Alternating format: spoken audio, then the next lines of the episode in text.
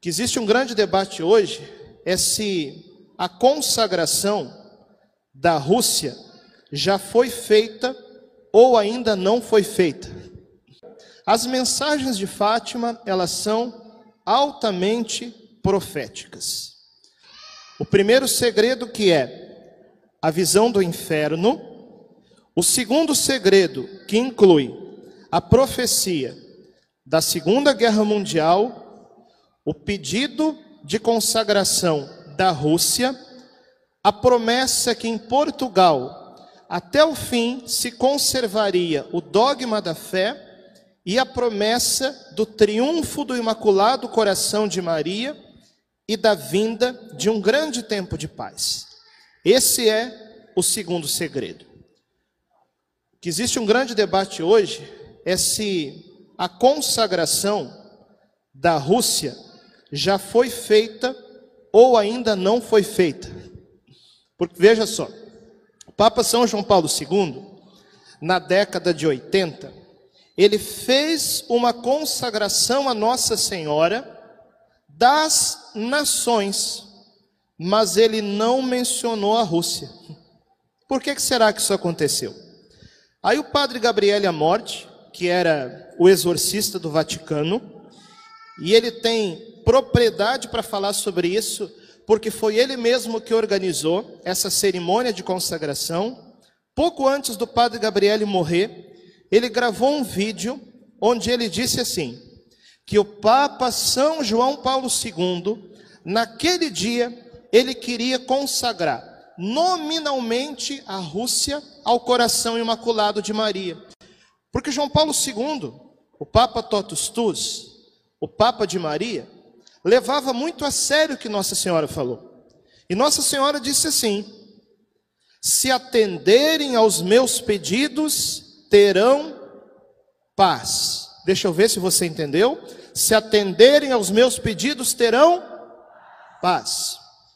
Mas Nossa Senhora também falou: Se não atenderem aos meus pedidos, a Rússia espalhará os seus erros pelo mundo, e aí vem o comunismo e todos os seus derivados. Nossa Senhora continuou falando assim: se não atenderem os meus pedidos, a Rússia espalhará seus erros pelo mundo, promovendo guerras e perseguições à igreja. Os bons serão martirizados, o Santo Padre terá muito que sofrer e várias nações serão aniquiladas. Tudo isso faz parte do conteúdo do segundo segredo. Pois bem, como o Papa João Paulo II levava isso muito a sério, ele tinha a intenção de, naquela consagração que ele fez, na década de 80, mencionar a Rússia, assim como havia pedido Nossa Senhora. Problema. O padre Gabriele falou tinha políticos naquela cerimônia. E os políticos fizeram ali uma articulação para não deixar que João Paulo II mencionasse a Rússia, para evitar tensões políticas.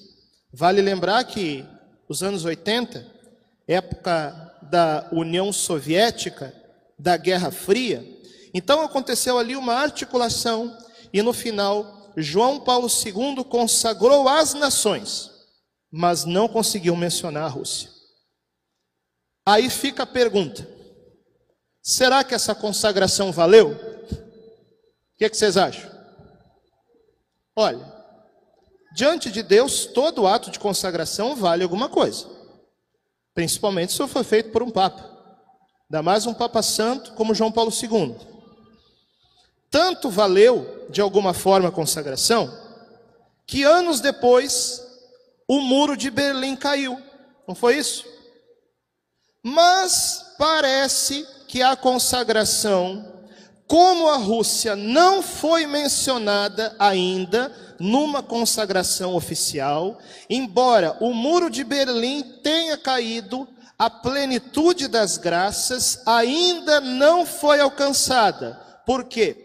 porque o muro caiu, mas o comunismo não acabou. Os erros da Rússia continuam presentes. continuam disseminados de todas as formas, né?